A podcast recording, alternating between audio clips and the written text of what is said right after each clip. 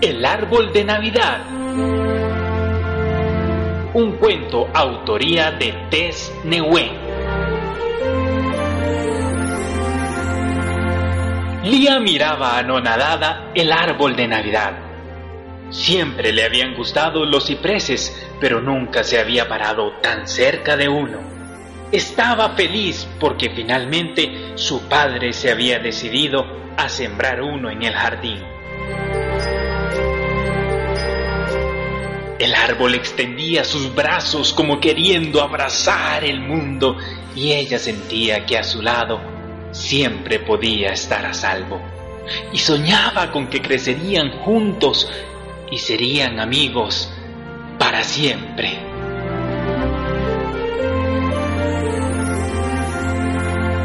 Una tarde, cuando Lía regresó del colegio, el árbol había sido talado. Junto al hogar se hallaba un trozo de él.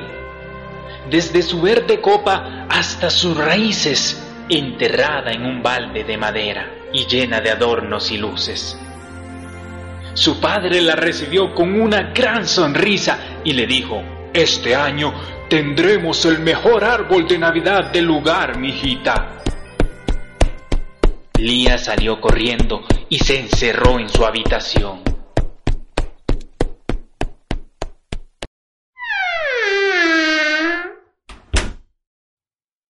Durante días su padre intentó comprender qué le ocurría. Ella no sabía cómo expresarlo, pero finalmente le dijo que no le gustaba cómo se veía con las luces, que lo prefería en el jardín, con sus ramas llenas de pajaritos. Su padre le dijo que los cipreses se compraban para ser talados en Navidad y armar el árbol.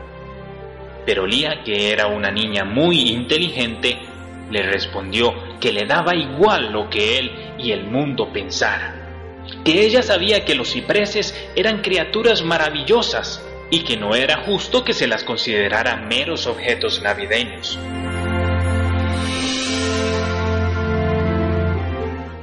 La tristeza de la niña se calmó cuando unos meses después comprobó que el tronco talado tenía nuevos y verdes brotes.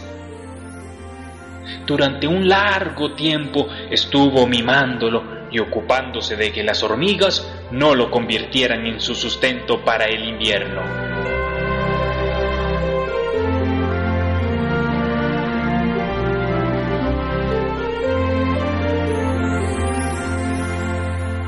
Finalmente llegó de nuevo la Navidad y el ciprés estaba rebosante de vida.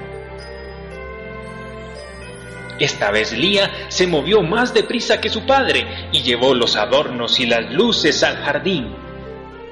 Cuando su padre vio lo que su hija había hecho, un precioso árbol vivo y navideño, se sintió orgulloso de ella y le prometió que nunca más talaría el ciprés.